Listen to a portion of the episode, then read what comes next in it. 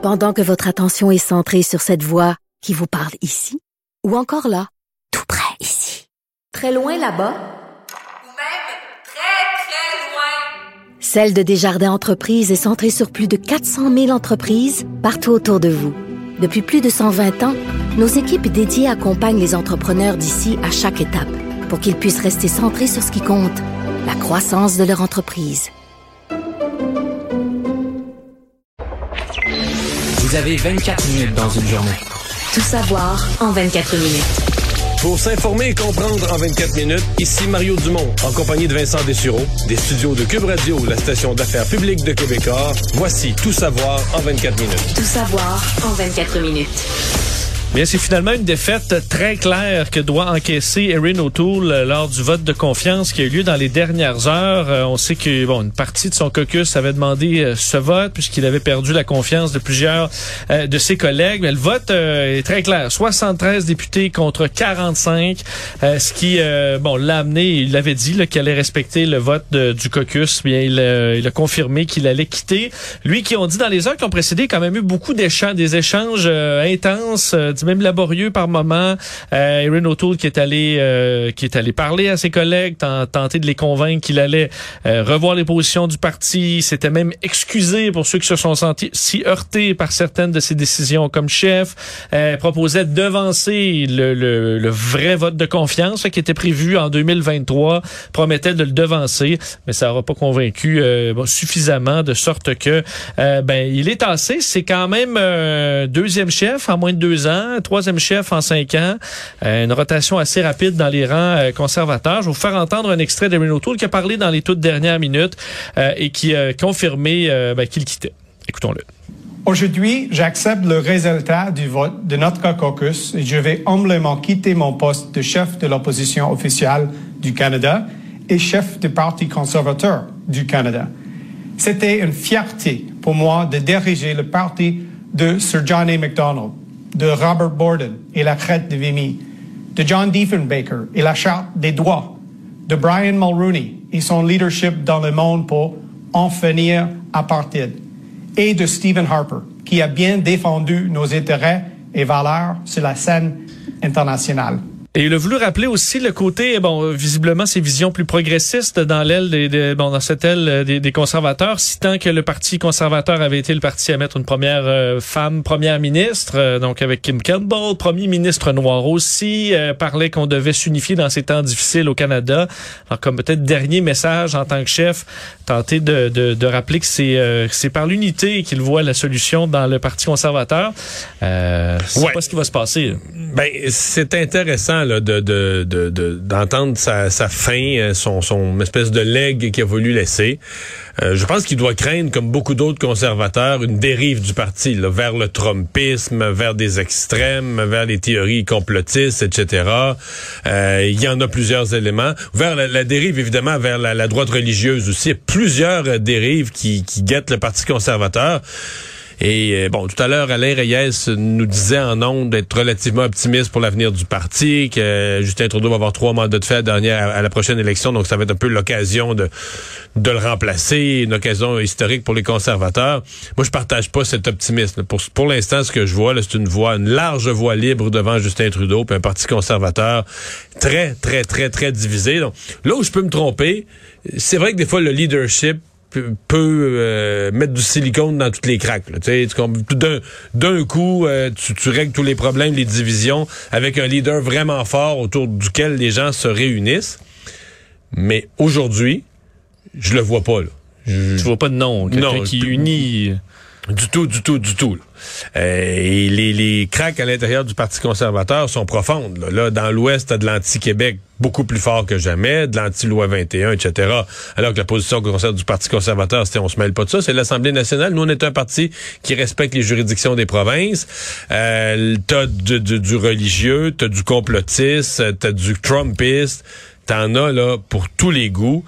Euh, on l'a vu d'ailleurs autour de la manifestation des, des, camionneurs, les divisions dans le parti. Donc, je je sais pas. Je, j'étais conservateur, euh, j'aurais disons faudrait faudrait que je me parle à moi-même pour demeurer optimiste là. Ouais. Est-ce que ça ça nous amène à à croire que les élections vont vraiment être loin ou au contraire que M. Trudeau pourrait être tenté dans la Ben, tumulte, peut-être pas maintenant, mais plutôt Parce prévu. qu'on est dans un système d'abord d'élections à date fixe, mais là, comme il est minoritaire, ça lève l'obligation des élections à date fixe.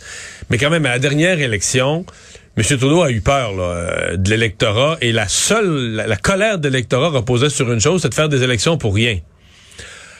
Je pense pas que tu peux le faire deux fois de suite. Je pense que pour déclencher d'autres élections, il faudrait qu'il y ait un motif vraiment gros ou qu'il soit renversé par les partis d'opposition à la Chambre des communes. Mais tu il est quand même présentement dans une position très confortable avec des partis d'opposition très affaiblis.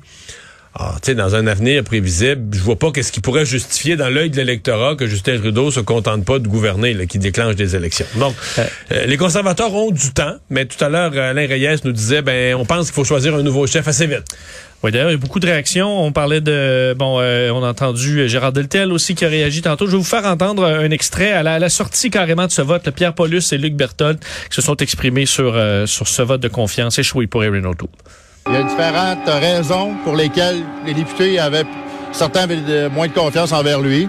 Euh, pour nous, c'est une question qui était plus généralisée au niveau du leadership, au niveau de la situation qu'on vivait avec le caucus. Donc, pour nous, il devait y avoir quelque chose qui se passe. On peut pas nier qu'effectivement, il y avait des divisions, qu'il y avait des frictions dans le parti. Cependant, je pense que on a une occasion là, de se tourner vers l'avant puis de- d'essayer de, trouver une, une façon de réunir puis de faire travailler tout le monde ensemble. Ah, c'est des vieux pieux, là. Oui. Il faut travailler tous Ben. ensemble, tout ça, mais là, vous dites pas du tout la même chose. Ben, Gérard Deltel disait euh, l'avenir est devant nous. Ben, Ouais, ça, c'est vrai. c'est sûr que ça. C'est la seule certitude pour les conservateurs. L'avenir, ça peut être une catastrophe aussi, mais il est, Il est pas c'est- nécessairement rose, mais il, est- devant il est nous. devant. Il est ça, devant ça, c'est la seule, la certitude. Euh, bon, la situation euh, à Québec inquiète euh, avec ces camionneurs qui euh, s'organisent pour euh, manifester à compter de demain, faut dire, euh, dans le centre-ville de, de Québec, alors que le carnaval est euh, sur le point de commencer vendredi. Euh, les policiers de Québec se préparent tranquillement à l'arrivée de ces euh, de ces camionneurs qui, euh, bon, au dire d'un des organisateurs, entre autres le Kevin Bilodeau, aujourd'hui sur les réseaux sociaux, disait vouloir staller Québec. C'est le mot utilisé, donc carrément le bloquer plusieurs endroits du centre-ville. Invitait même des camionneurs qui ont des camions Ouais. saisonniers. Ça, ça n'a pas d'allure. Ça, faut qu'on en parle. Vas-y, là, mais faut qu'on en Bon, parle. ici, il y a des camionneurs qui ont des trocs saisonniers qu'ils peuvent venir parquer. Exemple, peuvent- des, des gens qui font du sable l'été ou qui n'ont pas besoin de leur camion l'hiver. Exact. Et qui peuvent rester là euh, parce que ça va être un siège aussi à Québec. S'ils peuvent apporter leur troc, contactez-moi en privé. Alors, on recherche des camionneurs qui ont des camions qu'ils n'utilisent pas pour aller bloquer le centre-ville pendant des semaines. là. Moi, qu'un camionneur à Ottawa, puis je dis pas que c'est correct qu'il bloque Ottawa depuis cinq jours, puis les commerces sont fermés, mais ce que je veux dire, c'est que c'est qu'il y a une sorte de légitimité dans le fait que t'es un camionneur, tu sacrifies ton travail, là, tu travailles pas cette semaine, t'es là, toi, avec ton camion comme manifestant, Il y a un sacrifice là, de ton il y a un euh, sacrifice de ton temps, de ton gagne-pain. Je sais qu'il y a des gens qui disent ça n'a pas d'allure de manifester qu'un gros camion au centre d'une ville où tu es tellement large que tu bloques les rues, c'est une autre affaire. Mais, mais par contre, d'aller do- un camion inutilisé, l'hiver par exemple, d'aller le domper dans la ville de Québec pour bloquer des rues, d'aller le mettre de travers d'une rue pour bloquer une rue, ça n'a pas d'allure. C'est plus une manifestation. Je veux dire, à ce compte-là, on peut mettre n'importe quoi. Les gens peuvent aller mettre euh, des, des, des, des, des, des vidanges, toutes sortes d'objets, des containers, euh, des, des, Ouais, vider un camion de, de blocs de ciment euh, Dans le milieu de la rue. du pont le matin. Là. Parce qu'on a un camion qui est plus le- qui est plus le camion d'un camionneur qui y va, c'est juste un objet là. Puis Là des objets dans les rues, on peut en mettre. Donc je je vois pas autre chose que si quelqu'un faisait ça, ben là, je veux dire, c'est remorquage instantané là, puis aux frais du propriétaire, puis salut, mais on on parle carrément on parle plus du tout mani- dans ce cas-là, on parle plus d'une manifestation, on parle du dépôt sur la voie publique d'objets qui n'ont pour but que de la bloquer, là, que de- de- d'empêcher d'entraver la circulation. Et euh, ben, on sait que le cortège, là, entre autres celui euh, du, de Rambo Gauthier, là, est attendu euh, en fin de journée jeudi. Passe de partie de la côte nord, va passer par le Saguenay dans le but de, de bon d'augmenter le nombre de camions.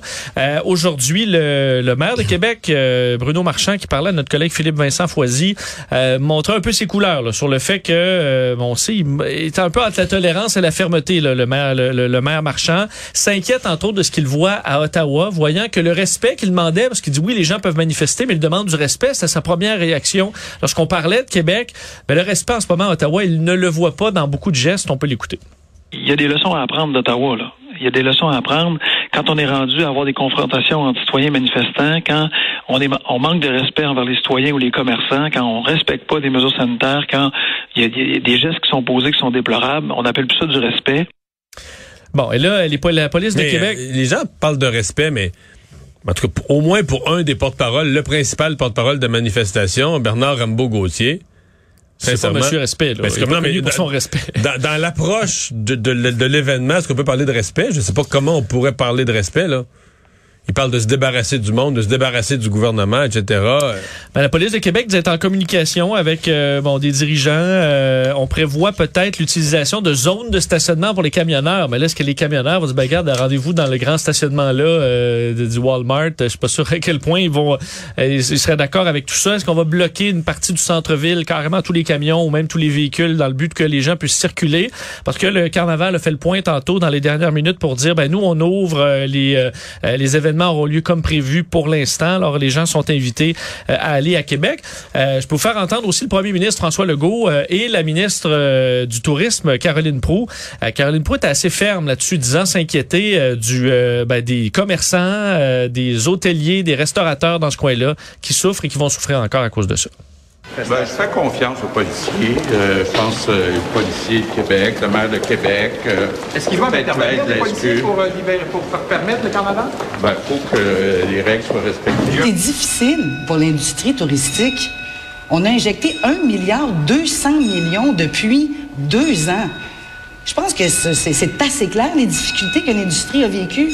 Il y a peu de touristes internationaux, il n'y a pas de croisière internationale. Euh, les restaurants ont été fermés, c'est dur pour les commerçants. Je vous demande gentiment de permettre à ces gens-là de tenir euh, le festival. Euh, je dois dire, le message est assez émotif de, de, la ministre du Tourisme. Je dois te dire, Vincent, je dois te raconter que la situation de Bernard Rambaud-Gauthier a fait cette semaine pas mal, j'ai des, des sources sûres qui me disent qu'elle a fait pas mal de bruit dans la FTQ, la FTQ Construction entre autres parce qu'il joue encore un rôle. C'est pas clair pour moi de toute la structure, comment ça fonctionne, tous les postes, mais il a encore un poste au sein de la FTQ Construction. Il a demandé de l'argent à la FTQ Construction. Ça, c'est le volet qu'on a su publiquement. Et la FTQ Construction lui a répondu dans un communiqué avec beaucoup de fermeté. Là. Puis même en lui disant, nous, on veut des gens qui respectent les règles sanitaires et tout ça. Donc, aucune, aucune sympathie pour sa cause. Je crois comprendre que Rambo Gauthier est pas content de ça. Euh, mais il y a des gens à la FTQ Construction, semble-t-il, qui disent là, c'est assez.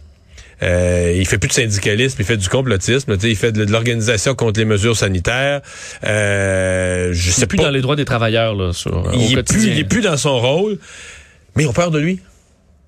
Ils ont peur de lui. Ils disent qu'il est trop puissant. Il contrôle des gens de la Côte-Nord. Il pourrait organiser des désaffiliations de la FTQ. Il y a de l'influence dans d'autres régions du Québec. Je sais pas lesquelles. Peut-être Saguenay-Lac-Saint-Jean ou d'autres. Il y a donc son influence déborde de la simple région de la Côte-Nord. Mais c'est pas tout le monde qui pense pareil à la FTQ, là.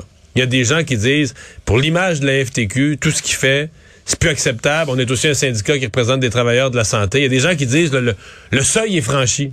Pour l'image du syndicat. Euh, mais donc, on était satisfait avec le fait des fois de jouer au matamor, mais pas quand ça, ça se revire contre nous? Ben, je pense qu'il y a un point de rupture. Je pense qu'il y a un point de rupture.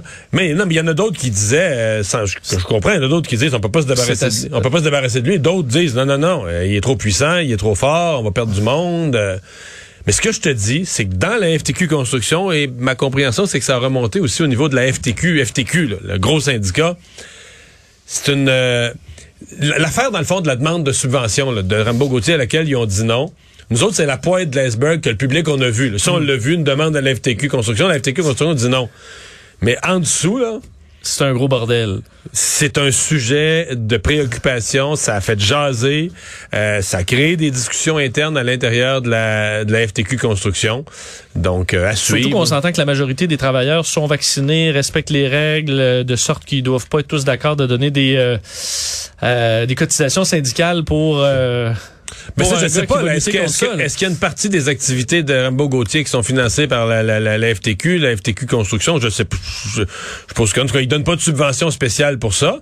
Euh, mais regarde, ça Hmm. Ça l'a fatigué cette semaine. Euh, un mot sur la situation à Ottawa, parce que, bon, là, c'est compliqué. Il y a de l'exaspération chez les citoyens, euh, pour les résidents d'Ottawa. La police d'Ottawa, d'ailleurs, qui a annoncé euh, une troisième arrestation aujourd'hui, celle d'un Québécois de 48 ans euh, qui est accusé d'avoir proféré des menaces et d'encourager à commettre un acte criminel qui n'a pas été commis, mais avoir encouragé à le commettre. L'accusation qui est liée à des menaces sur les réseaux sociaux. Et bon, il y a eu deux arrestations aussi de deux personnes impliquées dans, le mouvement de protestation, des plaintes aussi à l'étude. Je vais faire entendre un court extrait du point de presse de la police euh, d'Ottawa. C'est en anglais où il explique que euh, on évite les confrontations, mais ça ne veut pas dire que les enquêtes ne se font pas et qu'il n'y aura pas euh, des conséquences pour les gens qui font du trouble à Ottawa présentement. For those that have significantly contributed to the majority of the traffic chaos that we have endured in the city, there will be charges pursued against you. We are arresting We are charging, we are investigating all bad actors. All options are on the table. Bon, alors disant que ceux qui ont contribué au chaos là, qui a lieu à Ottawa, euh, ben, qu'il y a des enquêtes, qu'il y aura des accusations et que vous allez faire face à la musique, en gros. La, police a décrit quand même un, euh, des manifestations. Je sais que les manifestants se plaignent contre les médias, qu'on le présente négativement. La réalité me semble tout autre, Vincent. Les médias présentent assez positivement la manifestation. Oui, en ayant montré des débordements, mais des gestes. Tu sais, des choses que, tu dis quelque chose qu'on n'a jamais vu dans l'histoire, c'est sûr qu'on va le montrer à TV. Là. Des gens s'attaquent aux au monuments euh, qui commémorent nos, nos, soldats morts à la guerre, euh, la tombe du soldat inconnu, puis tu vas pisser là-dessus tu penses que ça va passer inaperçu? Mais non, c'est des gestes qu'on n'a jamais vus dans l'histoire. Lancer des roches aux ambulances, c'est des gestes qu'on n'a jamais vus dans l'histoire. Donc, euh, c'est sûr que ça tire l'attention, mais globalement, on a présenté des manifestants souriants, on leur a donné la parole toute la fin de semaine à répétition.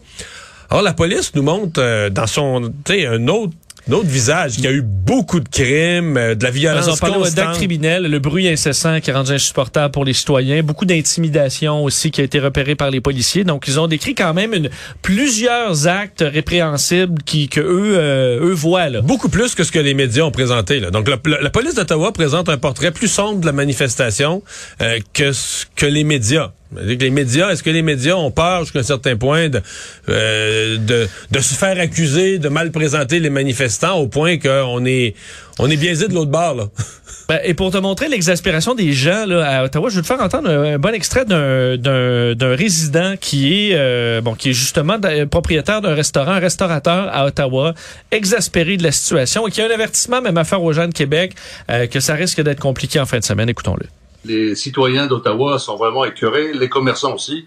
Euh, on dirait qu'il n'y a pas de fin, quoi. Tout ce qu'ils ont suivi depuis vendredi passé, les gens sont écœurés. On voit des dames qui sont dans la rue en train de, de, de, stopper les camions, essayer d'intervenir. Maintenant, c'est quasiment un siège. Là, là on s'en sont à Québec? Ben, bonne chance Québec, parce que physiquement, euh, nous, on a une leçon ici à retenir. Là, ça fait depuis vendredi passé que ça se passe. Là. Tout est arrêté au cœur de, au, d'Ottawa. Les gens ne peuvent plus travailler, les ponts sont bloqués. Alors, il s'agit de Claude Bonnet euh, qui, euh, lui, bon, eux doivent vivre ça depuis plusieurs jours. Plusieurs qui disent des résidents d'Ottawa ben, ne plus être capables de dormir parce que les klaxons sont incessants. Lorsqu'ils sortent à l'extérieur avec leurs masques, se font insulter. Plusieurs commerces qui sont tout simplement fermés euh, à, raison de la situation. Alors, ça devient très, très difficile et eux réclament une intervention policière alors que les policiers, eux, sont davantage installés pour, pour durer. Ouais, mais il y a un mouvement sur les réseaux sociaux qui demande la, la démission du chef de police d'Ottawa tellement qu'ils sont insatisfaits du, du travail. Peut-être qu'ils demandent l'impossible. Peut-être que la police est, pas en mesure d'intervenir dans ce genre d'action-là, mais les citoyens sont vraiment pas satisfaits de l'attitude de la police. Point de presse aujourd'hui du nouveau directeur de la santé publique, euh, Dr Luc Boileau, euh, qui a fait un portrait de la situation de la COVID au Québec avec des scénarios optimistes et aussi assez pessimistes, rappelant que selon euh, les modèles réalisés par l'Institut national de santé publique du Québec, l'assouplissement des mesures sanitaires, donc le déconfinement qu'on est en train de vivre, pourrait propulser les cas de COVID vers le haut et qu'on s'attend dans le courant du mois de février à avoir une hausse de cas et possiblement même une forte hausse des hospitalisations et de décès, montrant donc qu'on est pas sur sorti du bois. D'ailleurs, les euh, statistiques, les, les, projections qui ne prennent pas en considération le nouveau sous-variant, euh, donc euh, BA2, là, qui pourrait être même encore plus contagieux. Alors, situation qui amène de la prudence dans le discours du docteur de Boileau sur le fait que on pourrait rapidement continuer le déconfinement. On pourrait bien avoir à mettre ça sur pause, peut-être même à reculer sur certains points, ce qu'on n'espère pas. il rappelait aussi l'importance de la troisième dose, bon, vu ces, ces cas qui risquent d'augmenter. Et tenu à clarifier la situation des masques, hein, parce qu'il y avait eu beaucoup de confusion sur les Oh masques là chez là. les jeunes au sport euh, scolaire, sport civil. Quand est-ce qu'on porte le masque? Est-ce qu'on a la liberté de l'enlever?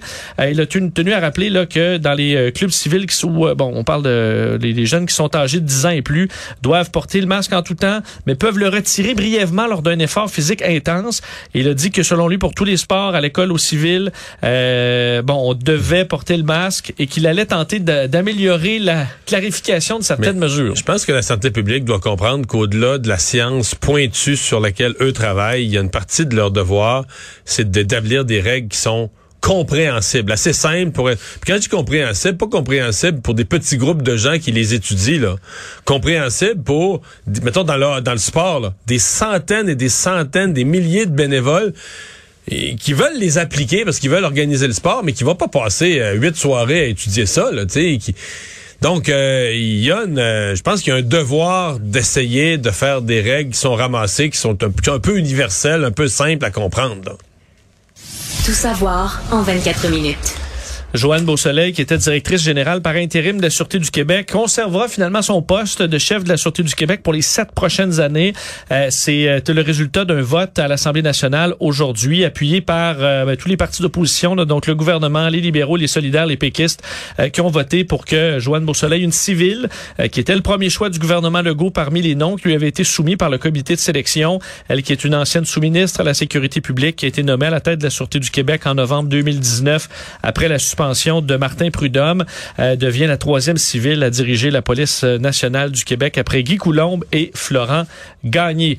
Euh, toujours ben, euh, dossier inquiétant concernant l'arrestation aujourd'hui de trois entraîneurs d'équipes sportives sc- scolaires de Montréal qui ont été arrêtés aujourd'hui pour des infractions de nature sexuelle. On parle d'au moins deux plaignantes mineures. Les suspects sont trois hommes, deux âgés de 43 ans, un autre de 31 ans pour des gestes qui se seraient produits en 2008 et 2014.